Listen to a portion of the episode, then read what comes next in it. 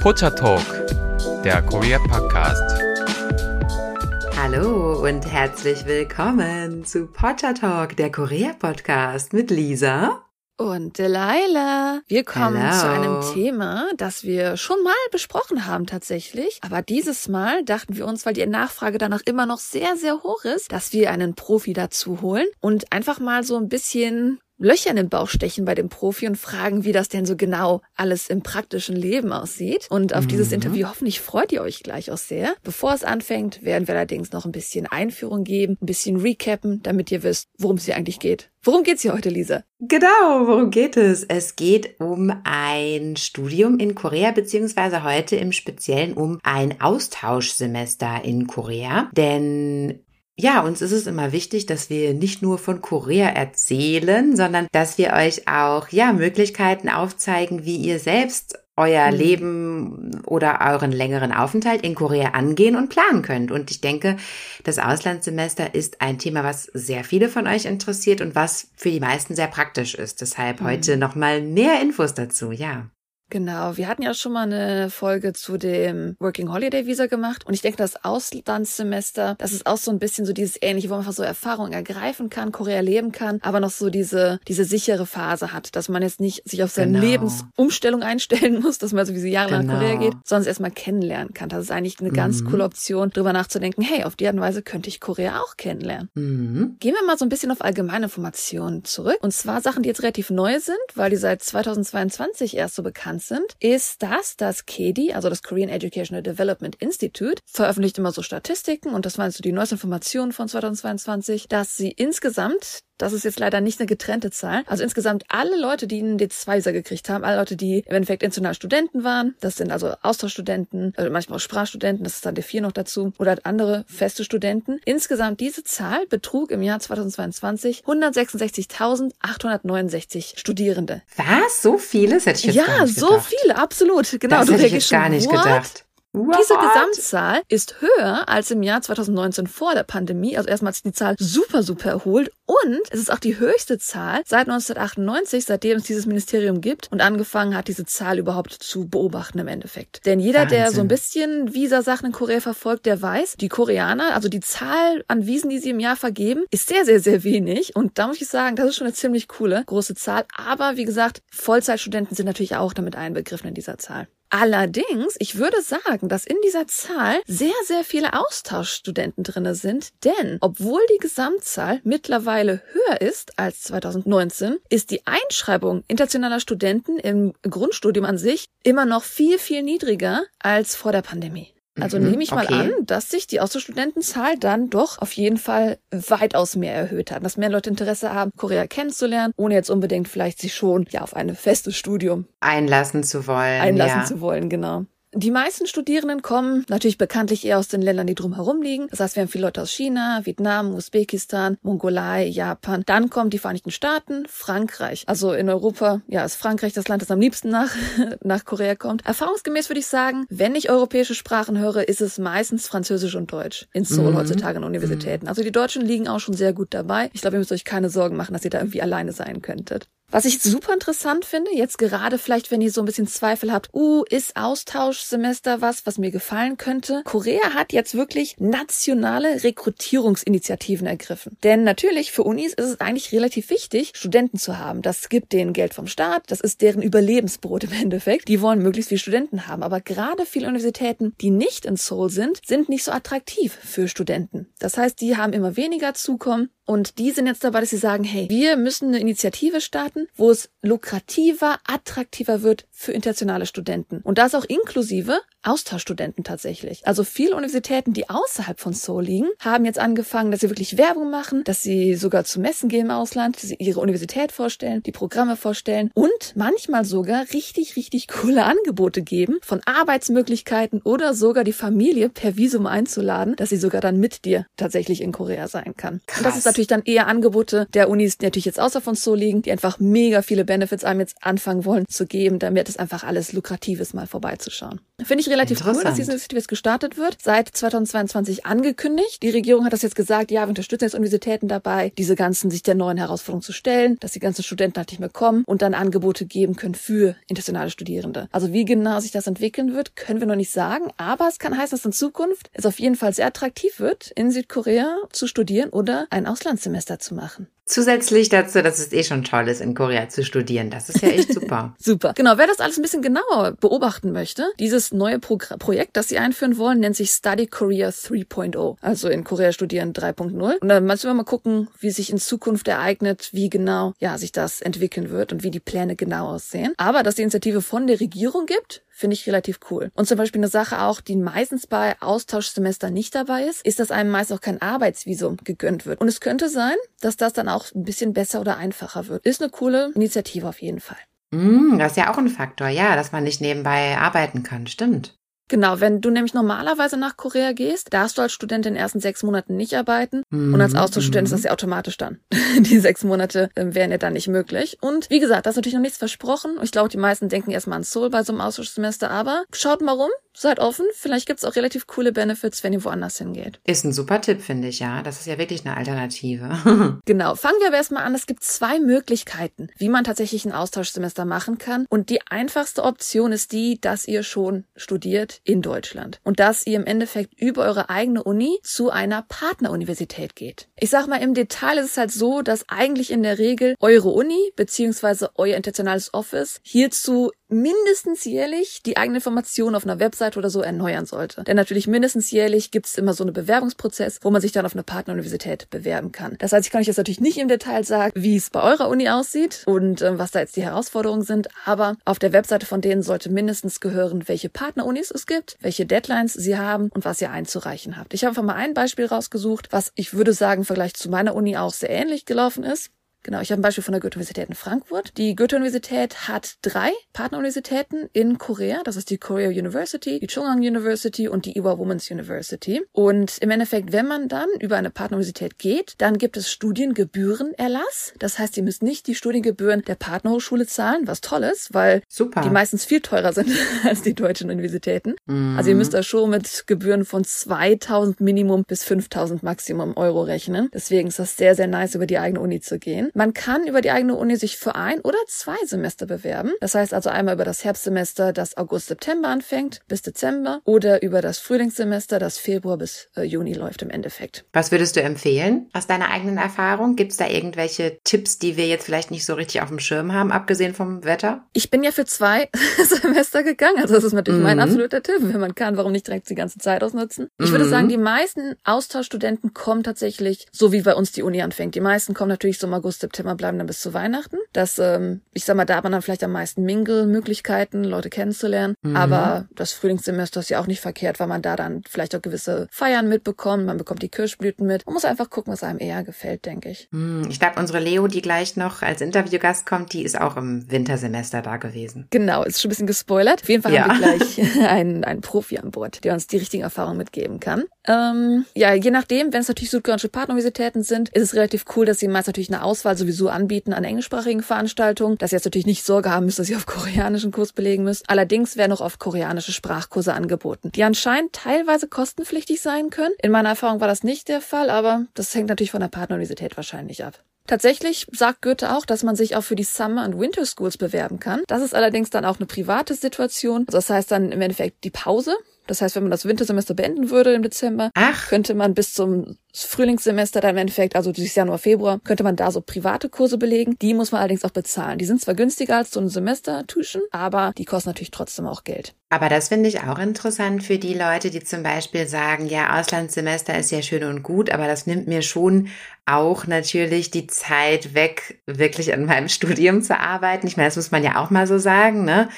Dass man dann mhm. möglicherweise ein bisschen zurückfällt halt im Studium. Das hätte mich zum Beispiel damals in meinem Studium gestört. Aber so eine Sommer, äh, Sommerkurs, Summer School, das hätte ich zum Beispiel gerne mitgemacht. Ja, das finde ich eigentlich ganz praktisch. Man muss natürlich anmerken, eigentlich ist die Idee von so einem Austauschjahr, dass du schon Kurse wählst, die du dir anrechnen lassen kannst. Das macht natürlich nicht jeder. Manche sagen, hey, ich nehme einfach ein extra Semester und mache einfach mal Spaß. Aber ich sag mal, die meisten, die ich kenne, die vielleicht in einem gewissen Bereich kommen, ist es jetzt zum Beispiel Business oder Computer Science, die wählen schon Kurse, die sie sich anrechnen lassen können. Das auf jeden Fall. Aber ich denke, dass du trotzdem, ja, ich meine, weil du dann dir wahrscheinlich zusätzlich auch noch Koreanisch machen möchtest, das würde ja dann Sinn machen, dass du dann natürlich nicht so viel schaffst, wie wenn du jetzt zu Hause geblieben wärst halt. Oder es sei denn, man macht extrem, man, man schafft extrem viel, aber ich denke, da man ja noch viel Freizeit haben will, dann während des Auslandssemesters ist es doch meistens so, dass die meisten dann halt ein bisschen zurückfallen. Aber ich meine, das soll ja auch mhm. Spaß machen, ist ja auch okay. Eins, was ich aber dabei schon anmerken muss, also die Semestermonate sind anders als bei uns. Bei uns fängt das Semester in Deutschland im Oktober an und die Prüfungen mhm. können noch im Januar, Februar geschrieben werden. Da wäre natürlich dann die, die Winter School als Beispiel zum Beispiel ne, im Januar, ah, Februar, weil bei ja. denen ja in Korea ja dann die Brücke ist, die freien Tage. Ah, muss man gucken, okay. Und das Semester fängt halt wieder im März an, wo wir eigentlich dann noch die freien Tage haben. Wir fangen erst im April wieder an.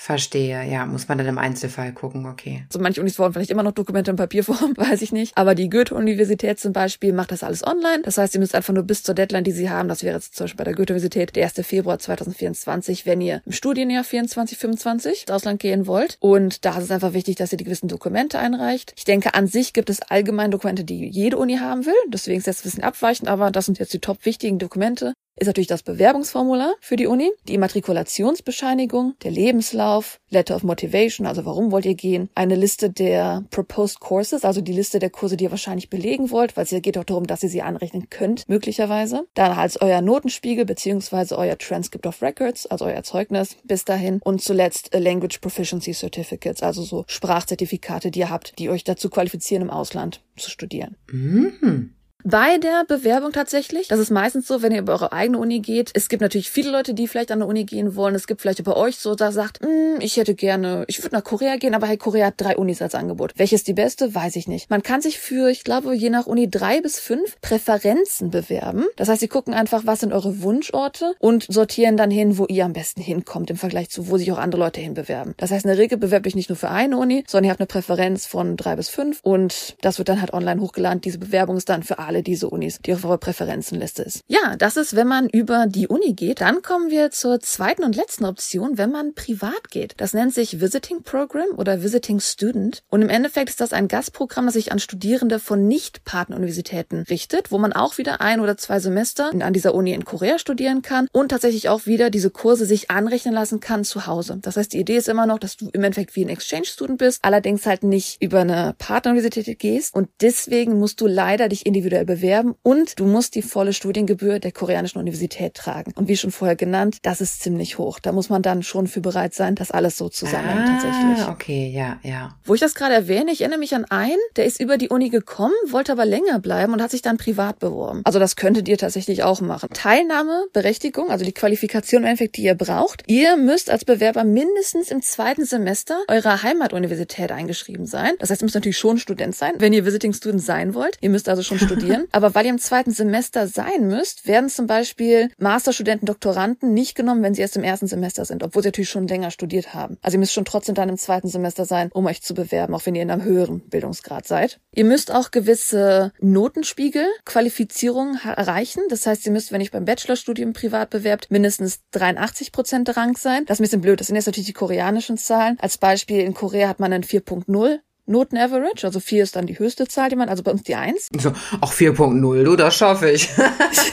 nee, die koreanische 4.0. Genau, das ist das Problem. Und man muss davon mindestens 2,5 haben, wenn man Bachelor macht und 3,0, wenn man äh, Master unter mehr macht. Ah ja. Der Vorteil hier ist wieder, wenn ihr über eure eigene Uni geht, klar sind die Noten schon ein bisschen wichtig, aber nicht für die koreanische Uni, denn eure Uni nominiert euch. Das heißt, die kriegen von eurer Notenspiegel eigentlich nicht so viel mit, die koreanische Uni. Das ist ein bisschen dann chilliger vielleicht ah, als Partner. Okay. Universität zu gehen, anstatt privat, wenn jetzt vielleicht die Noten nicht so ganz super sind.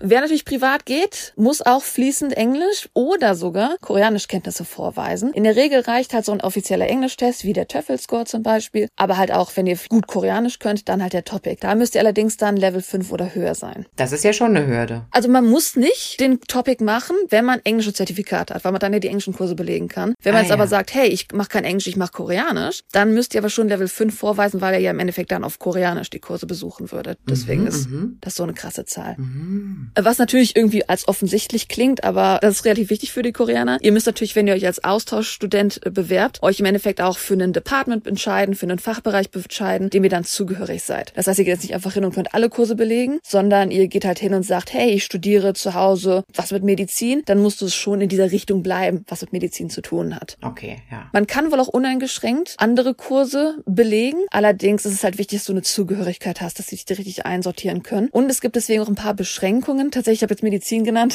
ein bisschen blödes Beispiel. Aber es gibt Beschränkungen bei zum Beispiel Medizin, Pharmazie, Krankenpflege, Musik und sowas, je nachdem, bei jeder, wie das bei der Uni aussieht, was die Verfügbarkeit der Programme angeht. Deswegen sollte man sich, wenn man ein sehr spezielles Studium hat, vorher bei der Uni informieren, bei der man sich bewirbt, dass man sich jetzt nicht so ins, ins Schwarze bewirbt und dann später enttäuscht wird oder sowas. Also je nachdem, was Aha. euer Studium ist, vielleicht die Uni jetzt mal anschreiben, das International Office und sagen, hey, ich studiere das, ich hätte Interesse an dem Bereich, klappt das. Manche Unis haben auch Beschränkungen, zum Beispiel, wenn ihr von einem College of Business Administration kommt, dass ihr dann eigentlich auch beschränkt seid auf Kurse in diesem Bereich. Das ist natürlich auch von Uni zu Uni ein bisschen unterschiedlich. Deswegen schreibt bei solchen Sachen auf jeden Fall die Uni vorher an und informiert euch, ob sie wirklich ein Fit für euch ist. Wenn man privat geht, muss auch sehr, sehr gut vorher planen, denn in der Regel ist es so, wenn ihr zum Beispiel fürs Frühlingssemester gehen wollt, müsst ihr euch schon im August das Vorjahr dafür bewerben. Wenn ihr im Herbstsemester gehen wollt, müsst ihr euch im Februar desselben Jahres bewerben, im Durchschnitt in der Regel. Also da schon ein bisschen gut vorher planen. Und auch ein wichtiger großer Unterschied, wir hatten ja gerade erwähnt, in Deutschland machen viele Leute es nur noch online. Ihr müsst für die Bewerbung an der koreanischen Uni euch online wie aber auch per Post bewerben und per Post müssen die Sachen ankommen. Das klingt erstmal blöd, aber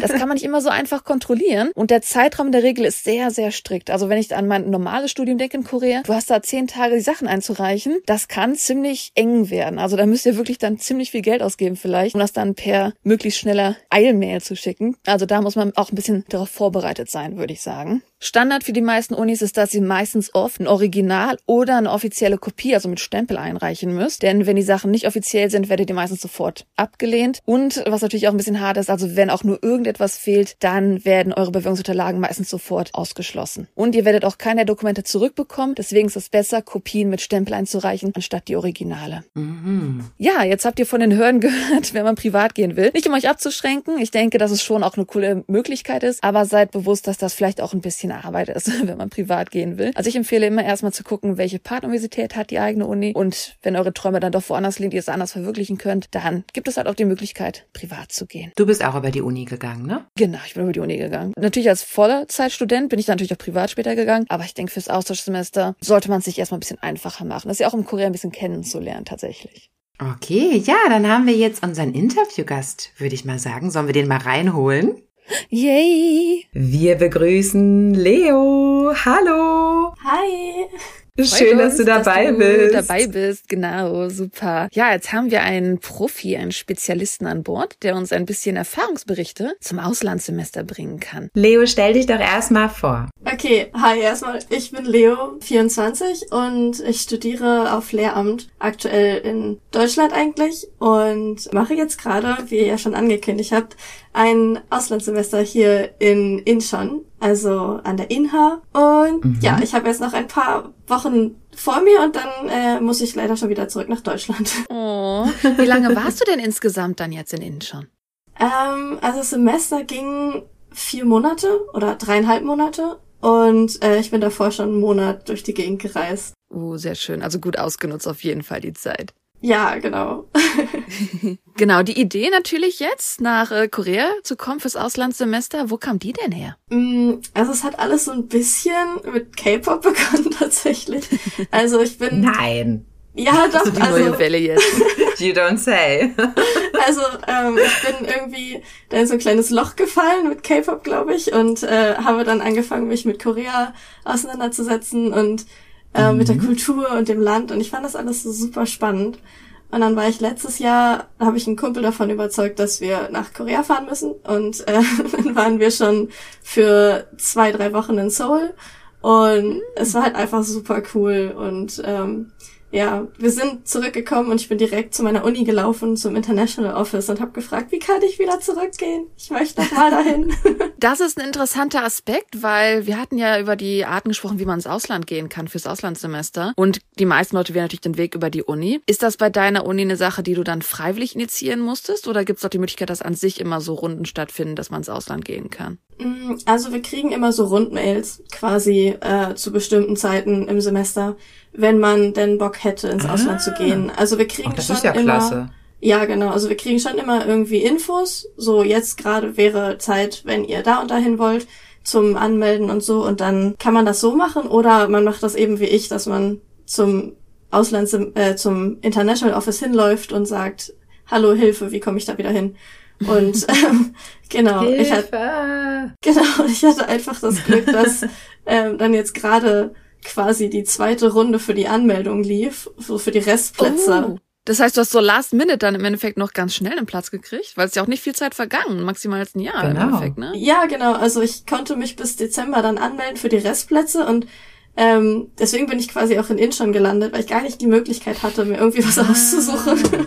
Das wäre die andere Sache, die mich interessiert hätte, weil, wie gesagt, ich hatte so ein bisschen gesehen, dass du jetzt in Incheon, wie gesagt, unterwegs bist. Und für die Leute, die das nicht wissen, klar, es ist in der Nähe von Seoul, aber es ist dann schon so eine Stunde 30 im- in der U-Bahn, bis man dann wirklich wieder in Seoul City ist. Gab es denn auch die Möglichkeit, dass man hätte in Seoul an der Uni gehen können oder dass man vielleicht dann doch eher bei dem Campus dann in Incheon landet? ähm, also ich hätte noch die Möglichkeit gehabt, an eine kleinere Uni in Seoul zu gehen, ähm, aber die waren halt alle schon, schon weg. Und die Leute haben sich wahrscheinlich schon ein, zwei Jahre vorher für sowas angemeldet, deshalb waren die schon weg, würdest du das so sagen? Ja, ich denke, also ich war halt wirklich spät Mhm. dran. Aber immerhin super, dass du einen Spot gekriegt hast. Natürlich, Genau. Incheon ist nicht unbedingt dieselbe Erfahrung wie Seoul. Wie würdest du denn so deine, deine Erfahrung jetzt in Incheon vergleichen? Wie findest du denn dein Auslandssemester in Incheon? Also ich glaube, ich bin sogar ganz glücklich, dass ich nicht direkt in Seoul bin, ähm, weil Mhm. ich dadurch auch vielleicht noch mal ein bisschen motivierter bin, woanders hinzufahren. Und Mhm. also ich erwische mich schon dabei, dass ich häufig auch einfach morgens mal nach Seoul reinfahre und dann den Tag in Seoul verbringe. Aber Incheon Mhm. selber hat halt auch echt viele schöne Ecken und ähm, versucht auch jetzt gerade so tourismusmäßig ein bisschen populärer zu werden und das Mhm. kann man alles so ein bisschen mit abgreifen und ich mag auch meinen Campus total gerne. Also die Inha, an der ich jetzt bin, die ist halt wirklich super schön und ja, also ich bin echt glücklich hier. Was ja auch vielleicht Leuten Angst macht, die ein Auslandssemester machen wollen, ist, dass man natürlich an einer fremden Uni, möglicherweise in einer fremden Sprache, natürlich am Unterricht teilnimmt. Wie würdest du sagen, im Vergleich ist deine Erfahrung im Unterricht in Korea? Mm, Also meine Kurse sind sehr easy, würde ich sagen. Ich habe aber auch jetzt relativ viel Glück mit meinen Dozenten. Also ich habe ähm, alle Kurse auf Englisch. Ich weiß nicht, ob es die Möglichkeit gäbe, Mhm. für andere Unis vielleicht auch auf Koreanisch Kurse zu belegen. Also ich durfte das jetzt auch gar nicht, weil ich ja auch nur ähm, einen Englischnachweis abgeliefert habe vorher. Mhm. Also ich kenne von einigen Freunden, dass sie relativ viel Workload haben, aber an sich ist der Stoff jetzt nicht unbedingt schwer, würde ich behaupten. Mhm. Also da, da muss man sich keine Sorgen machen. Okay, super. Die Leila, wie war das bei dir damals, das Verhältnis zwischen englischen und koreanischen Kursen? Also ich habe ja auch mal ein Auslandssemester gemacht und ich muss schon sagen, die Auslandssemester, ich weiß nicht, ob dir selber das System auch bekannt ist in Korea, dass wenn man normaler Student ist in Korea, dass es da dieses Kurvennotensystem gibt. Und Mhm. diese Kurse, die für Auslandssemesterstudenten noch angeboten werden, sind meistens Kurse, wo auch gerne Koreaner mit reinkommen, weil die nicht auf der Kurve bewertet werden. Und die sind halt in der Regel, sage ich einfach mal so, chilliger. Also das Auslandssemester fand ich persönlich sehr chillig. Es gab Mhm. natürlich auch Leute, sag ich mal, die jetzt zwangsweise ins Ausland mussten, zum Beispiel International Business Studenten. Und ich denke schon, dass da vielleicht die Exams ziemlich hart waren. Aber ich sag mal im Vergleich, die Erfahrung, die ich in Deutschland gemacht habe an der Uni, fand ich, dass der Workload viel, viel geringer war. Man war auch beschränkt darauf, wie viele Kurse man überhaupt belegen durfte. Ich glaube, man durfte bei mir damals nur vier Kurse im Semester belegen. Das war im Vergleich zu dem, was ich in Deutschland hatte, viel, viel weniger. Mhm. Ich sag mal, klar, ist natürlich mit die eigene Erfahrung, natürlich auch, was man studieren muss. Aber ich fand es auf jeden Fall sehr angenehm, damals im Auslandssemester zu studieren. Ja, Mhm. das deckt sich, glaube ich, so ein bisschen. Ich habe auch äh, in meinen Kursen einige KoreanerInnen sitzen und mir wurde auch gesagt, dass die Kurse generell einfach leichter sind, weil sie auf Englisch sind und damit halt schon irgendwie eine gewisse Hürde haben. Was ich aber auch interessanterweise festgestellt habe, also meine koreanischen Dozenten haben sich darüber beschwert, dass äh, natürlich meistens die einfacheren Kurse vielleicht eher so eine Präsentation halten müssen und dass sich da dann die koreanischen Studenten sehr schwer mit tun, wenn sie eine Präsentation halten mussten. War das bei dir in Incheon ein bisschen mhm. anders, die Erfahrung? Mm, also ich habe jetzt nur Kurse, wo ich ähm, Midterms und Final Exams schreibe. Deswegen habe ich da leider keine Präsentation halten dürfen. Also es wäre mir tatsächlich zugute gekommen, glaube ich. Wie gesagt, die Ausländer, die lieben das. Die freuen sich, wenn man eine Präsentation ja. halten kann, weil das chillig ist. Aber ja, genau. Ja, erfahrungsgemäß die Koreaner finden das ein bisschen unheimlicher. Die sind lieber schreiben. Das habe ich aber auch schon mal gehört, aber das kann ich nicht bestätigen. Das habe ich noch nicht erfahren.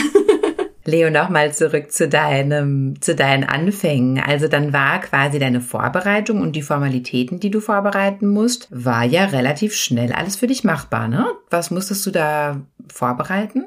Ja, genau. Also ähm, ich musste erst mein Motivationsschreiben schreiben auf Deutsch und auf mhm. Englisch. Ähm, das fiel mir relativ leicht, weil ich ja super motiviert war, weil ich ja frisch gerade erst ja. wieder da war. ähm, ähm, und so genau kontrollieren können die ja dann auch nicht unbedingt, was deine Motivation wirklich ist. Und naja, mhm. genau.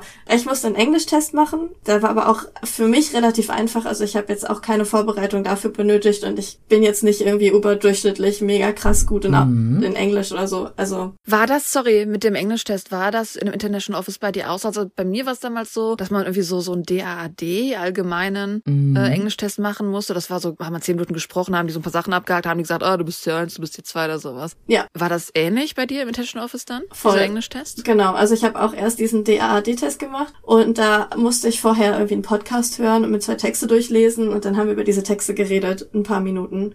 Ähm, es hätte dann noch einen Grammatikteil gegeben, aber der wurde bei mir dann ausgelassen. Ich denke, der ist einfach für die Leute, bei denen sie sich nicht ganz sicher sind, ob deren Englischniveau ausreichend ist, weiß ich nicht. Mhm. Und dann musste ich für die Inha selber, musste ich dann auch nochmal einen offizielleren Englischtest machen. Also da habe ich jetzt von Duolingo diesen Englischtest gemacht, weil der einfach günstiger war als zum Beispiel der Töffel. Mm, das stimmt, das sind auch so Preishürden. Also ich sag mal, das, das habe ich auch gemerkt, wenn man allgemein an Korea studieren will, dass die oft sagen, oh, ihr braucht einen Englischtest. Und es ist relativ schwer, das irgendwie zu wie soll ich sagen, auszugleichen mit was anderem. Das heißt, es kommt immer zugute, wenn man irgendwas an sich auf Englisch vorher gemacht hat. Wenn man irgendwie in der Uni Kurs auf Englisch belegt hat, kann man versuchen, das vielleicht einfach einzureichen. Mm. Genau, und ja. ich brauchte natürlich noch ein, ein Bankstatement, weil sowohl fürs Visum als auch für die Uni musste ich irgendwie einen gewissen Betrag nachweisen, dass ich quasi nicht in Korea sitzen bleibe und nicht nach Hause komme.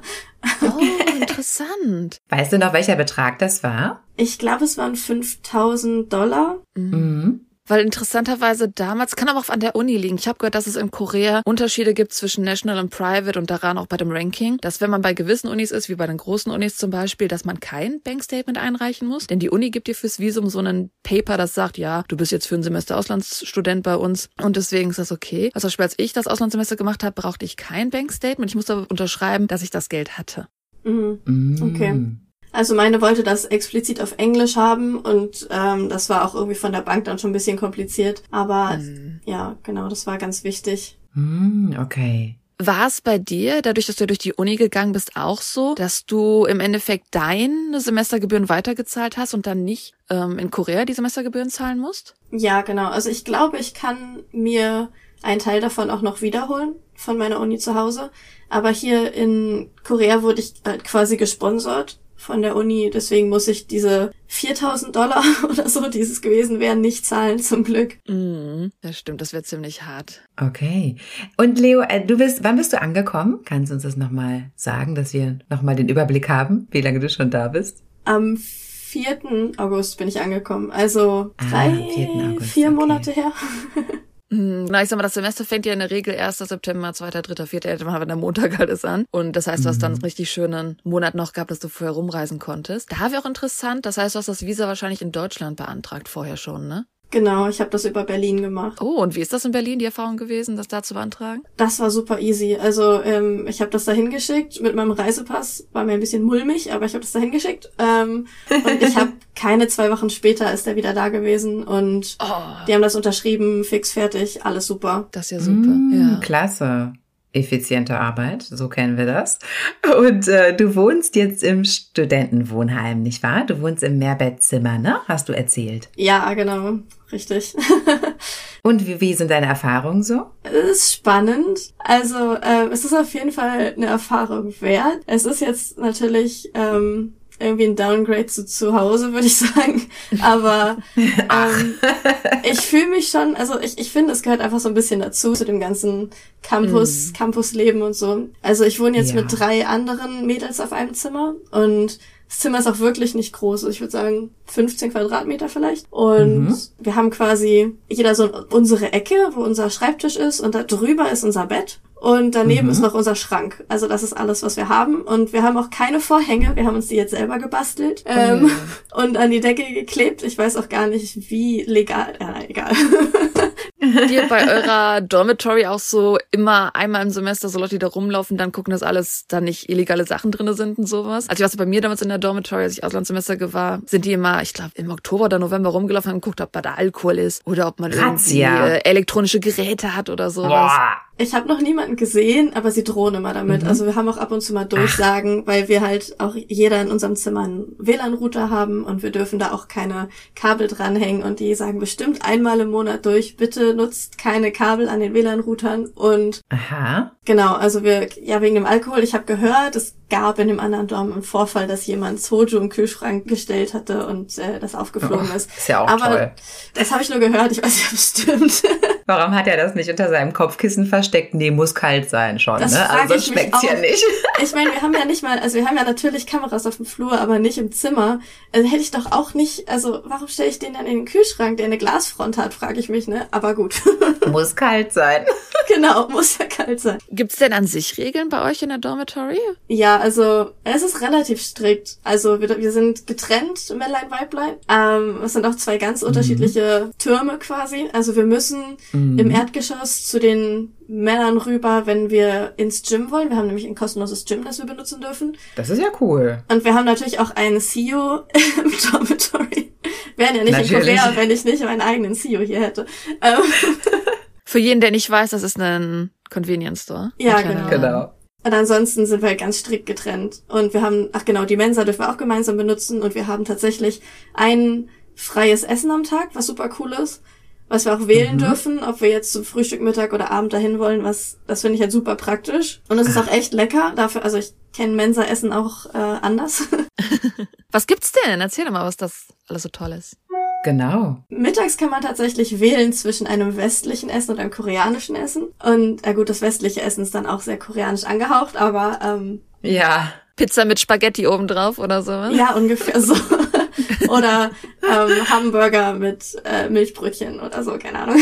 Mhm. Aber mhm. an sich ist das Essen wirklich, also ich finde es wirklich gut. Also wir haben immer mhm. äh, Reis en masse, wir können uns immer so viel Reis nehmen, wie wir wollen, immer so viel Kimchi nehmen, wie wir wollen. Und Schon ansonsten auch wirklich, also alles durchweg. Gerade so die ganzen typischen koreanischen Gerichte werden alle so ein bisschen durchgemischt. Das ist halt schon schon echt gut. Also ich kann mich nicht beklagen.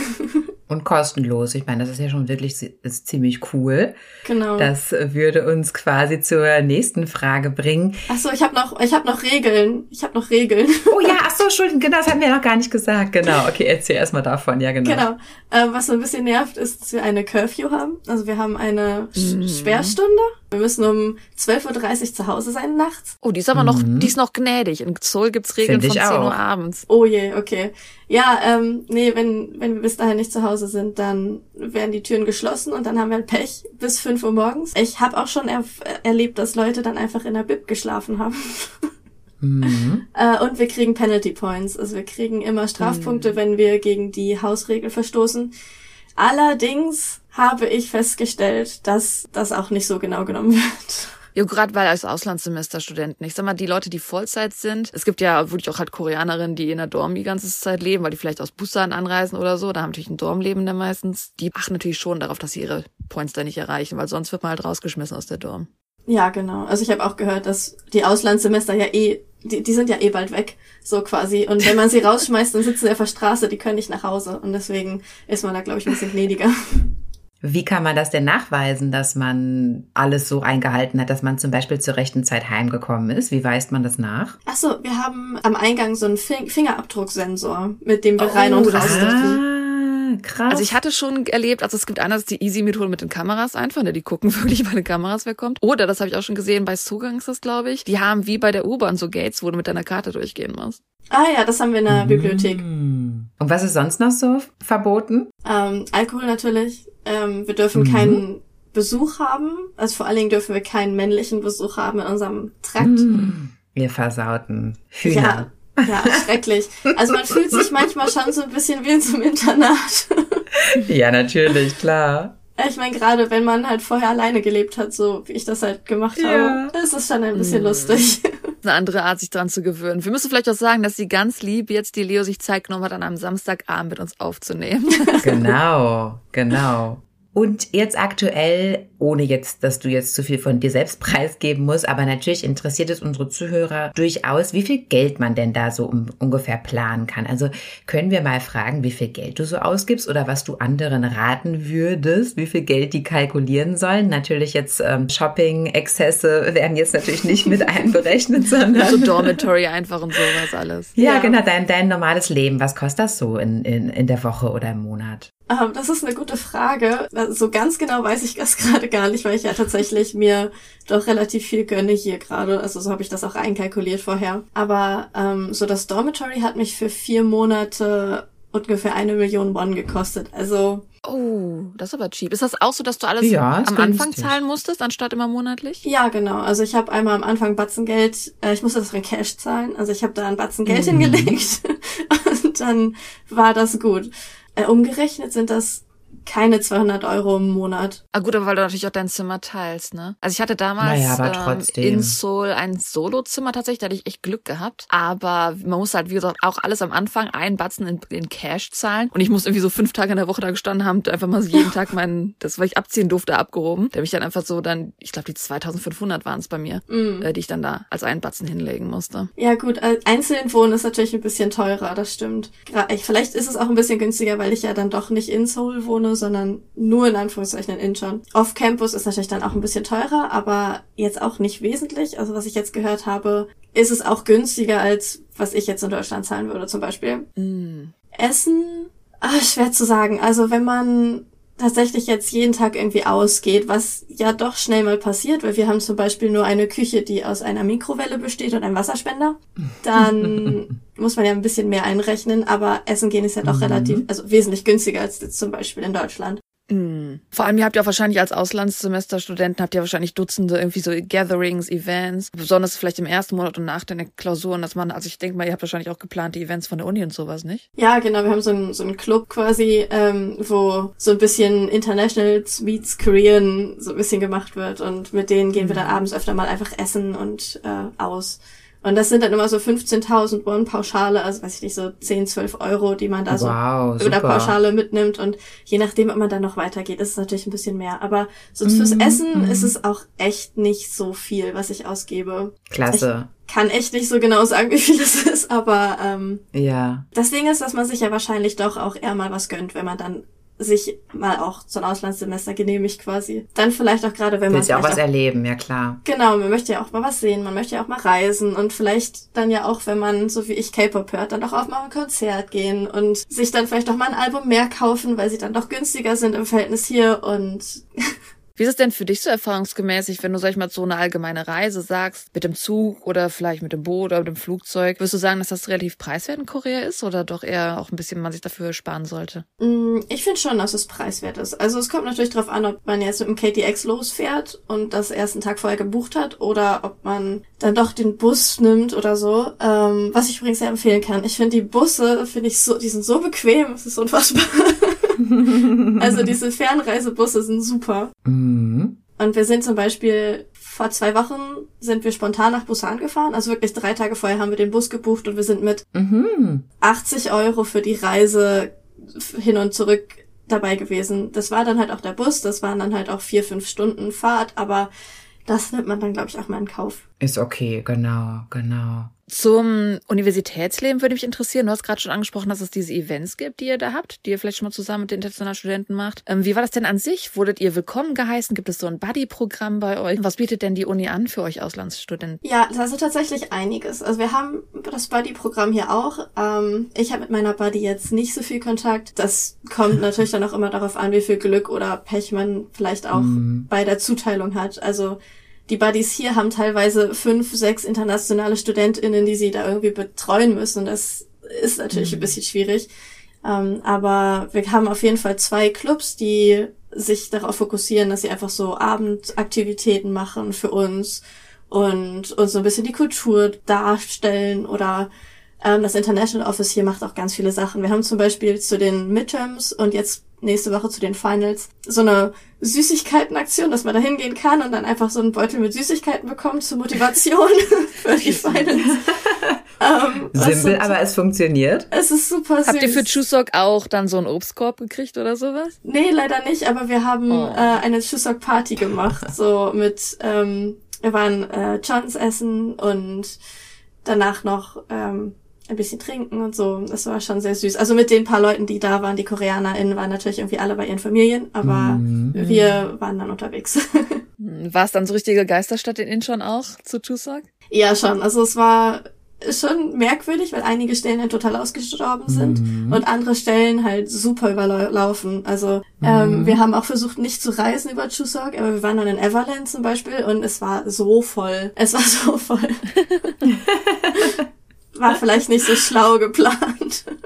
Ja. Für jeden, der vielleicht nicht ganz da auf der Höhe ist, also Chuseok ist im Endeffekt so eine Art wie Weihnachten bei uns, aber halt Erntedankfest. Mhm. Deswegen ja. ist da weniger los. Und mhm. dadurch das Buddy-Programm, als du das erste Mal dann wirklich als Student nach Korea gekommen bist, wie war das für dich? Gab es da viele Sachen, wo dir bei geholfen wurde? So Handyvertrag, Bank öffnen und sowas. War das einfach? War das schwierig? Ähm, das musste ich leider alles alleine machen, weil meine Buddy sehr busy war. Mhm. Aber dadurch, dass ich oh mit anderen Freunden hergefahren bin, konnten wir uns ein bisschen gegenseitig helfen. Also ähm, mhm. SIM-Karte war relativ easy. Ähm, Bank Bankkonto habe ich leider nicht bekommen, weil ich dafür erst meine Alien Registration Card brauchte, also meinen koreanischen Ausweis quasi. Und den habe ich mhm. erst vor zwei Wochen bekommen. Und jetzt bin ich nicht mehr lange genug hier, um ein Konto zu öffnen. Wie ist das denn passiert, ja, dass du das erst vor zwei Wochen bekommen hast? Das ist leider normal. Also scheinbar brauchen die momentan für das Erstellen einer ARC gut zwei, drei Monate. Krass, das habe ich vorher nicht erlebt. Also noch nie eigentlich. Aber die haben jetzt auch an die Karte geändert. Vielleicht liegt es auch daran. Interessant. Ja, also das wurde, es wurde mir vorher schon angekündigt, dass ich wahrscheinlich sehr, sehr lange auf die Karte warten werde und das habe ich auch. Was natürlich doof ist, weil man darf ähm, ohne diese ARC-Karte ähm, das Komm, Land machen. nicht verlassen. Das so, was viele natürlich gerne machen, dann fliegen sie mal nach Japan Wochenende. Das ging natürlich dann jetzt nicht bei dir leider. Genau, das hatte ich eigentlich noch vor, aber dadurch, dass ich jetzt auch bald Geburtstag habe, nächste Woche und dann Besuch bekomme aus der Heimat, kann ich dann nicht unbedingt nach Japan fliegen. Nee. Hm, Na gut, aber dann kannst du immerhin deinen Geburtstag jetzt mal in Korea feiern. Das wird ja auch eine coole Erfahrung. Hast du schon große genau. Pläne, wie du da jetzt dich groß feiern wirst? Ja, so ein bisschen. Also ähm, aktuell ist noch der positive, es ist vielleicht ein bisschen übermotiviert, aber mein motivierter Plan ist gerade noch, dass wir in meinen Geburtstag in Seoul reinfeiern und dann an mhm. meinem Geburtstag in Incheon feiern. Mm. Oha. Also mal gucken. Genau, und einfach abends in so eine Bar und äh, habe auch irgendwie schon viel zu viele Leute eingeladen. So die Hälfte davon ist Deutsch, ähm, aber gut. Das würde mich auch interessieren, wie, ich meine, klar, jede Uni hat ja so ein, anderen, ein anderes Feeling, was die Studenten angeht. Aber hast du gemerkt, dass bei euch in der Dormitory zum Beispiel auch so ein bisschen nach Nationalitäten sortiert wurde? Das habe ich ein bisschen manchmal mitgekriegt, dass die Deutschen alle in ein Zimmer geschickt wurden, anstatt dass wirklich gemingelt wurde. Wie ist das bei euch? Hat man mehr Kontakt mit den eigenen Leuten oder wird auch ein bisschen mehr gemingelt in der Dormitory und sowas? Ähm, es wird ganz komisch gemischt. Also ich habe gemerkt, da ist irgendwo ein System drin, aber ich habe das System nicht ganz verstanden. Also auf meinem okay. Flur leben quasi nur Internationals. Aber mhm sie versuchen, die Zimmer schon irgendwie zu mischen, aber so richtig schaffen sie es auch nicht. Also ich weiß auch nicht. In meinem Zimmer wohnen wir zu, also mit drei Deutschen und einer Dänen. Das heißt, wir mhm. reden Englisch in unserem Zimmer, aber die Dänen fühlt sich halt doch manchmal ein bisschen ausgeschlossen, was mhm. natürlich automatisch passiert, wenn wir dann doch vielleicht mal Deutsch reden. Oder allein schon aus dem Grund, dass wir einfach aus dem gleichen Land kommen und da vielleicht die gleichen Erfahrungen gemacht mhm. haben. Wir haben hier noch ein anderes deutsches Mädelzimmer und da wohnt auch eine Mexikanerin drin und drei Deutsche. Also ich habe das Gefühl, manchmal werfen die halt so dieselben Leute zusammen rein, anstatt dass sie richtig so mischen. Ja, ja oder also, haben die vielleicht zu wenig andere Dänen und andere MexikanerInnen? Oder, oder man könnte einfach ganz mischen. Es gibt ja auch Doms, wo eine Vietnamesin und eine Engländerin und eine Amerikanerin sich ein Zimmer teilen, aber das ist anscheinend bei der. Nee, anscheinend wollen sie das schon nach Ländern zuteilen und füllen dann auf mit dem, was sie sonst noch so haben, habe ich jetzt den, den Eindruck. Ja, irgendwie so. Also gerade weil sie auch auf unserem Flur zum Beispiel jetzt nur die Internationalen reingesteckt haben. Und zwei Flure über uns sind auch nur ganz viele Internationale zusammengestopft. Also ähm, ich glaube auch, ja. Interessant, ah ja. Es ist auch relativ schwierig, KoreanerInnen kennenzulernen. Ähm, also ich bin ganz froh über meine mhm, Clubs, die ich jetzt habe. Und wenn man dann so ein, zwei Freunde hat, dann ähm, lernt man durch die ja dann auch ganz häufig dann nochmal andere Leute kennen und so. Aber mhm. ähm, ich habe festgestellt, es ist wesentlich einfacher, andere internationale StudentInnen kennenzulernen. Es hilft natürlich aber auch, also ich, mhm. wenn man ein bisschen Koreanisch kann. Also ich habe gemerkt, wenn man nur Englisch spricht, haben alle so ein bisschen Angst vor dir. Ich sag mal, die haben nicht unbedingt Angst, aber sie müssen halt auf einmal eine andere Sprache sprechen. Ne? Ja, genau und viele, viele trauen sich vielleicht auch einfach nicht Englisch zu sprechen. Und es hilft einfach, wenn man so ein bisschen Koreanisch sprechen kann, habe ich festgestellt. Aber es geht auch ohne, mm. auf jeden Fall. Apropos Koreanisch, als ich damals Auslandssemesterstudent war, haben die uns alle durch so einen Raum geschleift, haben geguckt, wie viel Koreanisch können wir und haben uns dann in Koreanischklassen zusortiert. Wie ist das bei dir? Konntest du wählen, ob du Koreanischkurse belegst oder nicht? Äh, ich kann das wählen, ja. Die Kurse, die es bei mir gibt, sind zwar auch sehr gering. Also ich habe einen, es gibt einen Anfängerkurs, es gibt einen Intermediate-Kurs und einen, der nennt sich Academic Korean, also akademisches Koreanisch. Mhm. Und ich hätte irgendwie ganz gern irgendwas zwischen Mittel und akademisch gehabt. Ich so, weil mein Koreanisch ist nicht unbedingt gut, aber es ist, ja, weiß ich nicht, irgendwo halt dazwischen. Und ich habe jetzt den Intermediate-Kurs gewählt und ich muss sagen, der ist ein bisschen basic. Also der mhm. ist doch nicht so ja, der ist jetzt doch nicht so intermediate, wie er vielleicht hätte sein können. Ja, die passen sich auch oft den Schülern natürlich an, die sie meistens haben, denke ich mal. Ja, also er ist irgendwie, glaube ich, darauf aufgebaut, äh, ausgelegt, dass man, wenn man, also wir haben zum Beispiel auch eine Summer School hier, dass man hier für zwei, drei Wochen im Sommer herkommt, Koreanisch lernt, die koreanische Kultur mhm. kennenlernt. Und wenn man dann entscheidet, dass man spontan dann doch noch ein Semester hier bleiben möchte, dass man dann von diesem, von diesen Basic-Kenntnissen, die man dann gelernt hat, dann in den Intermediate-Kurs gehen kann. Und Ah, okay. So viele Kenntnisse kann man dann halt auch noch nicht gewonnen haben. Hast du denn extra Koreanisch gelernt, um dann das Auslandssemester anzugehen? Oder wie kam das, dass du jetzt überhaupt schon Vorkenntnisse hattest? Ähm, also es war jetzt nicht unbedingt für das Auslandssemester, aber ähm, ich habe einfach vor anderthalb, zwei Jahren angefangen, Koreanisch zu lernen, so mhm. für mich selber, um Lyrics zu verstehen, äh, Variety-Shows zu verstehen und so. Oh. Genau. Und es kommt mir auch zugute hier, aber man kommt halt auch klar, wenn man es nicht kann. Wenn du jetzt mhm. großer mhm. Fan bist so von Variety-Shows und Idols und so, hast du auch schon mal versucht, wie gesagt, solche Shows zu besuchen, da Zuschauer zu sein und sowas? Ja, also ich habe immer bei so Ruffles mitgemacht, wenn dann mal irgendwelche Shows waren, aber ich bin nie reingekommen. Mhm. Ich habe jetzt neulich, nachdem JK von BTS sein Konzert gegeben hat, bin ich mit meiner Mitbewohnerin zum, zur Konzerthalle gefahren und habe mit ganz vielen anderen Armies draußen vor der Konzerthalle gestanden und habe dann tatsächlich mhm. JK weg, wegfahren sehen. Also das hat funktioniert. Aber wow. selber zu diesen Variety-Shows durfte ich leider noch nicht. Ja gut, das ist natürlich viel Competition. Aber ich glaube, da stehen auch viele, viele Leute dann draußen vor den Hallen, oder? Oh ja, also mhm es war halt ein echt cooler Vibe so, weil wir alle draußen standen und gemeinsam den Livestream geguckt haben. Und äh, ja, es war schon ein bisschen kalt und wäre schon schön gewesen, mhm. wenn man reingekommen wäre. Aber ich habe sonst halt ganz viele Konzerte schon mitgenommen und so. Also das auf jeden Fall. Was waren denn so für dich so Momente, die einfach herausgestochen haben, jetzt die Zeit, die du hier in Korea warst? Oh, das ist eine gute Frage. Ähm, ich nehme wirklich einfach unfassbar viel mit. Es ist schwer zu sagen, irgendwie jetzt, dass da irgendwie so ein, zwei Momente waren, aber es ist einfach generell, dass diese ganze Kultur einfach hautnah zu erleben, ist einfach so super cool. Und es sind so viele mhm. Leute, die einfach unfassbar freundlich sind, gerade ähm, auch jetzt, wenn ich im Urlaub war und mal nicht unterwegs war in Seoul ähm, und die Leute vielleicht nicht unbedingt ganz viel Tourismus-Erfahrung haben, habe ich ganz häufig erlebt, dass, dass ich irgendwie Kleinigkeiten geschenkt bekommen habe oder dass mir Leute kleine Nettigkeiten entgegengebracht haben, einfach weil sie mir ein schönes Erlebnis geben wollten. Und das ist, ist einfach so herzlich und das ist einfach so schön. Und ja gut, natürlich für mein K-Pop-Herz natürlich auch, dass ich ganz viele Konzerte mitnehmen durfte. Das war auch ganz toll. Wen hast du denn schon gesehen? Oh, ich habe viele Hip-Hop-Artists gesehen, weil ich auch sehr viel Hip-Hop höre. Mhm. Zero Park hat zum Beispiel meine Hand genommen. Oha. Ähm, dann 80s Icon. Ich habe die Hälfte von BTS jetzt schon gesehen, nicht live, also in Person, aber nicht auf einem Konzert, sondern während sie Venues mhm. verlassen haben. Mhm. Dann, ach, ich habe so viele schon live gesehen. Ich war bei vielen so Festivals und habe da, genau, ich war auf dem Water beim Festival zum Beispiel im Sommer. Mhm. Da Zico, Loco, Gray, Jesse, Bibi, ach, wie gibt's denn noch? So, so viele, so viele Artists gesehen. Toll. Das ja, hört sich voll. ja super an. Es ist total toll. War es einfach, diese Informationen zu finden mit Konzerten und sowas? Oder gab es da auch Schwierigkeiten beim der Sprache? Es war manchmal schwierig, Karten zu kriegen. Also es war gar nicht so schwierig, die zu finden, aber es war schwierig, die Karten zu kriegen, dadurch, dass ich keine koreanische Karte habe. Äh, keine mhm. Kreditkarte, keine koreanische. Ähm, das heißt, ich musste dann auf meine koreanischen Freunde zurückgreifen und die mussten dann für mich Karten mhm. kaufen.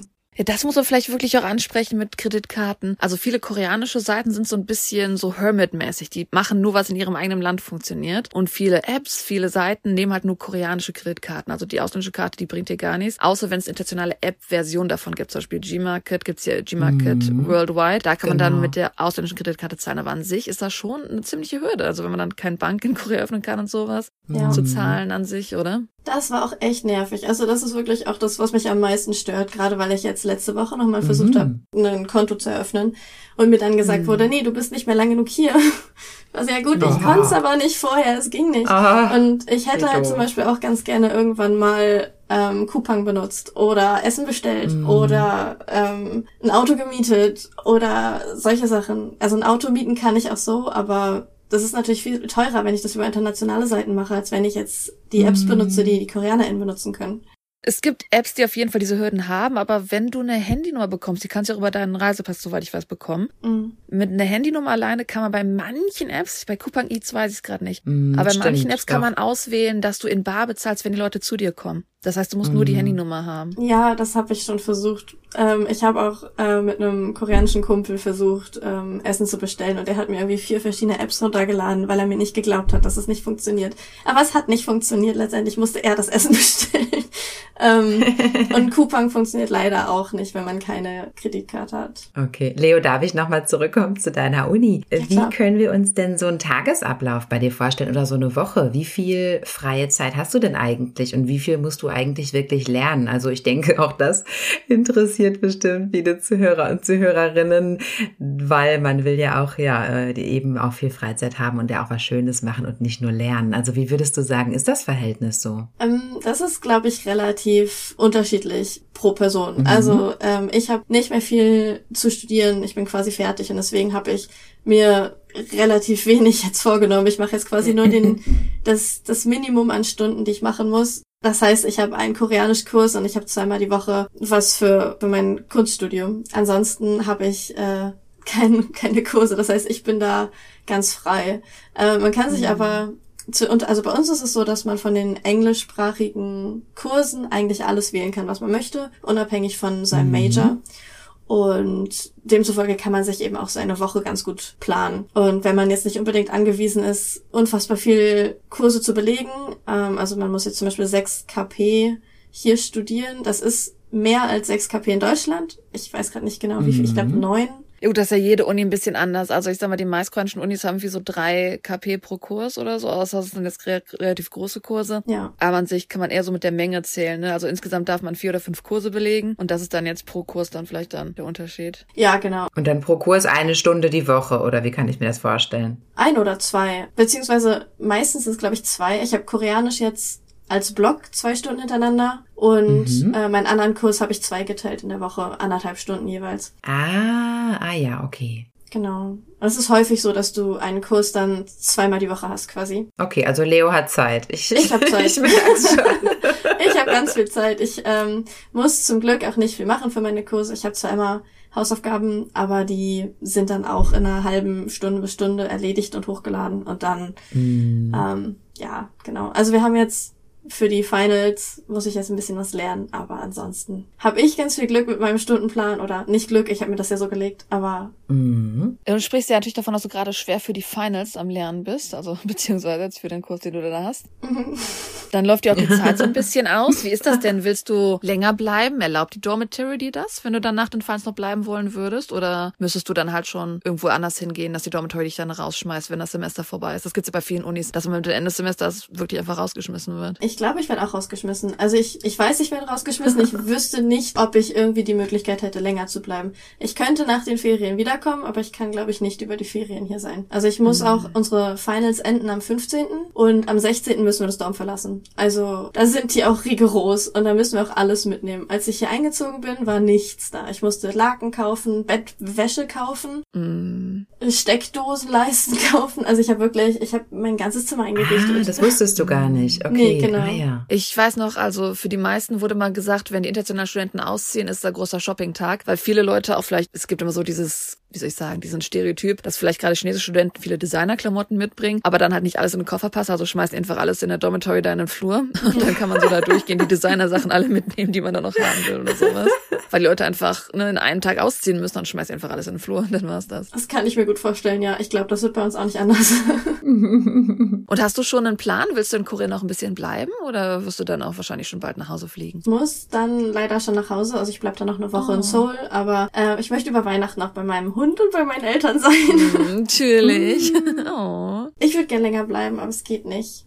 Und ähm, ich hoffe, dass ich nach meinem Studium vielleicht nochmal für mm. Working Holiday vielleicht herkommen kann. Aha. Aber das, ja, weiß ich nicht, Arbeiten in Korea ist ja immer so ein bisschen schwierig. Gerade so als Ausländerin. Das, äh, ja, ich habe jetzt auch mit, mich ein bisschen umgeschaut und mit ein paar Leuten geredet, von wegen Hund. Ja, die Lailas Welt. Ja, da habe ich eine Erfahrung mit, ja. mit dem Hund. Ich habe mit einigen ähm, AusländerInnen jetzt geredet, die hier arbeiten und ganz viele Horrorstories gehört. Und deswegen bin ich gerade so ein bisschen am Hadern, was ich danach mache. Ich glaube, so ein Auslandssemester ist einfach so ein ganz anderes Feeling, weil man nicht unbedingt an Sachen gebunden sind, die jetzt Verpflichtungen sind wie Berufe oder man hat den Visastress jetzt nicht unbedingt, weil die Uni eigentlich viel für einen regelt. Also ich denke, so ein Auslandssemester ist eigentlich eigentlich eine ganz nette Möglichkeit, mhm. wenn man sie mhm. ergreifen kann, wirklich Korea ungebunden kennenzulernen. Ich glaube auch. Und ich glaube, ja. es ist auch wirklich ganz schlau gewesen, dass ich kaum Kurse belegt habe. Also es gab ganz viele interessante Kurse zu, zur Wahlmöglichkeit, aber so hatte ich einfach die Freiheit, wirklich zu machen, was ich wollte quasi. Ich meine, ich habe mm. natürlich eine Anwesenheitspflicht für meine Kurse, anders als jetzt in Deutschland ist die auch relativ streng geregelt. Aber ähm, ja, also es war wirklich eine super gute Entscheidung. Ja, das stimmt. Die Anwesenheitspflicht, das haben sich, da haben sich die meisten drüber beschwert, da erinnere ich mich noch dran, weil in Korea ist wirklich, wenn du einmal fehlst, dann hast du auf jeden Fall keine 95 Prozent mehr. Wenn du zweimal fehlst, bist du bei 90 Prozent. Also die Note wird richtig runtergezogen, wenn man auch nur ein, zwei Mal fehlt. Ja, genau. Beziehungsweise bei uns wird das nochmal extra berechnet, aber je nach Kurs wird das entweder direkt von der Note abgezogen oder du darfst irgendwie fünfmal fehlen und das wird dann immer, also wenn du dann fünfmal gefehlt hast, hast du direkt, bist du direkt raus. Ah, Wahnsinn. Das ist ja ganz schön, das ist ja ganz schön hart. Ja, voll. Aber ich habe ja nur zwei Kurse. ja, genau, genau. Wir erinnern uns. Und ja, was, was gibt es denn eine besondere Erfahrung, die du vielleicht noch mit uns teilen möchtest, die du vielleicht hervorheben möchtest? Oder eine verrückte Geschichte oder ein Kulturschock? Fällt dir da irgendwas spontan ein? Es gibt so viele absurde Dinge, die passiert sind. Zum Beispiel, wir hatten relativ am Anfang vom Semester gab es hier ein Festival, das sich, ich glaube, K-Pop für die Welt oder so genannt. Also es hieß anders, mhm. aber das war so das Motto, K-Pop für die Welt. Mhm. Mhm. Da hat es natürlich ganz gut gepasst, dass sie dann den internationalen Studentinnen geschrieben haben und die Möglichkeit gegeben hat, also uns bei One Million eine Tanzstunde zu geben. Und oh. wir durften mhm. wow. im, dafür, dass wir diese Tanzstunde genommen haben, mussten wir dann aber auch auftreten bei diesem Festival auf einer Minibühne. Und oh wow. Ich habe das mitgemacht, weil das natürlich habe ich das dann mitgemacht als K-Pop-Fan. Mhm. Und ich hatte so ein bisschen das Gefühl, ich bin in meiner eigenen Boys Planet Episode. Es war wirklich äh, alle Höhen und Tiefen. Wir hatten die schwerste Choreo von allen und wir waren nur neun Leute oder acht Leute. Alle anderen waren so 20 in ihrer Gruppe. Wir waren acht. Also wir waren tatsächlich so groß wie eine Idol-Gruppe. Und ja. da mussten wir vor hunderten von Leuten tanzen, nach 24 Stunden, nachdem wir die Choreo gelernt haben. Oh Gott! Dafür haben wir dann aber kostenlos sehr gute Karten für dieses restliche Festival bekommen und haben dann B2B zum Beispiel sehen dürfen und wer war denn noch da? N-Mix war da und so ein paar andere Idolgruppen. Das war schon sehr cool, aber es war sehr emotional. Wahnsinn. Hat das jemand gefilmt? Hast du das auf jeden Fall dokumentiert? Ja, natürlich. ja, wie lustig. Das war eine super coole Erfahrung. Also man hat so Momente im Auslandssemester, das ist irgendwie so wie so ein Märchen manchmal, oder? Das ist so Voll. gar nicht so real sich anfühlt. Es passiert auch jeden Tag was Neues. Selbst wenn ich morgens aufstehe mit, oh, heute habe ich eigentlich gar nichts vor, dann, äh, keine Ahnung, passiert trotzdem irgendwas. Dann wirst du zum Podcast eingeladen, zum Interview. Zum Beispiel. genau. genau. Apropos solche Uni-Events, es gibt ja auch immer einmal im Semester so ein großes Uni-Festival. Ist das groß an der INHA oder ist das eher so, hm, geht? Äh, ja, im äh, Herbst nicht so, im Frühling ist das groß. Also ich habe es natürlich verpasst. Letztes Semester war Psy bei diesem Festival. Wow, okay, das ist wow. natürlich. ja, das wäre sehr cool gewesen. Ich war natürlich nicht da.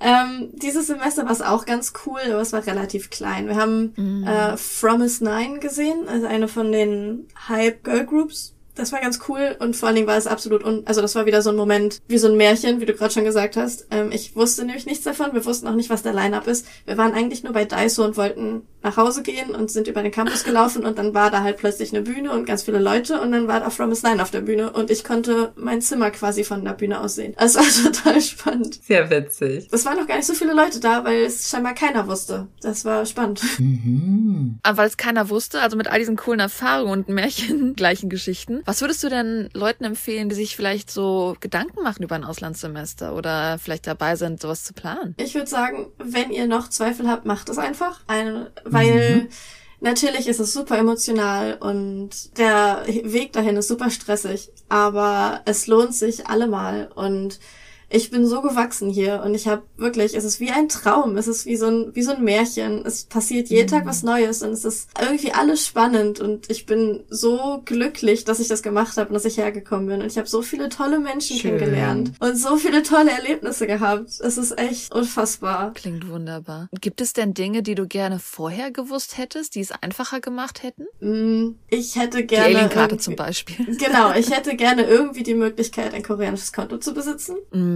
Ich weiß nicht, ob es da andere Möglichkeiten gibt, die ich jetzt nicht kenne, aber wenn es irgendwie möglich ist, das hinzukriegen vorher, dann auf jeden Fall irgendwie sowas. Mhm. Ja, und ansonsten findet man eigentlich alles ganz gut heraus. Und dadurch, dass man ja auch nicht alleine ist, es sind ja immer andere internationale Studierende dabei, die auch gerade genau das Gleiche durchmachen und die genauso wie du gerade versuchen, sich für die Alien Registration Card zu registrieren. Oder die genauso wie du gerade versuchen, Kurse zu wählen oder versuchen, einen Raum zu finden. Also man ist ja nie irgendwie alleine, auch wenn man vielleicht alleine fährt. Man lernt so schnell Leute kennen, die genau das Gleiche, die genau die gleichen Ängste haben, die genau das Gleiche durchmachen gerade und die genauso excited sind. Wunderschöne Erfahrung auf jeden Fall. Man denkt bei koreanischem Auslandssemester oder auch bei Work and Travel in Korea denkt man doch oft eher an Mädchen. Wie ist deine Erfahrung so? Wie viele ähm, andere Studierende gibt's denn noch und was würdest du denn auch anderen raten? Also ist es auch geeignet für, für Jungs zum Beispiel? Auf jeden Fall. Ich glaube, du hast recht. Ich glaube, es sind ein paar mehr Mädels hier. Aber es sind auf jeden Fall auch einige Jungs dabei, auch von überall. Und die haben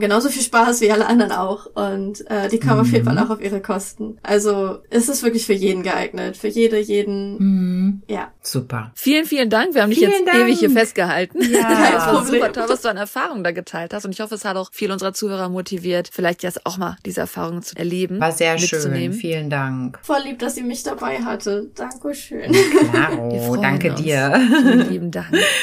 Liebe Zuhörer und Zuhörerinnen, Pochachinkos, wenn euch das gefallen hat oder auch nicht gefallen hat, dann schreibt uns doch an pochatalk at gmail.com. Bitte besucht uns auf pochatalk.de, da bereiten wir immer viele weiterführende Infos zu den Themen vor. Oder besucht uns auf Instagram, auf YouTube. Ja, wir freuen uns immer von euch zu hören. Yay, vielen Dank. Dann wünsche ich euch noch einen wunderschönen Morgen, einen wunderschönen Mittag, einen wunderschönen Abend. Tschüssi. Tschüss, Anjong. Du Leo, sag auch Tschüss Tschüss. Tschüss. Sweet.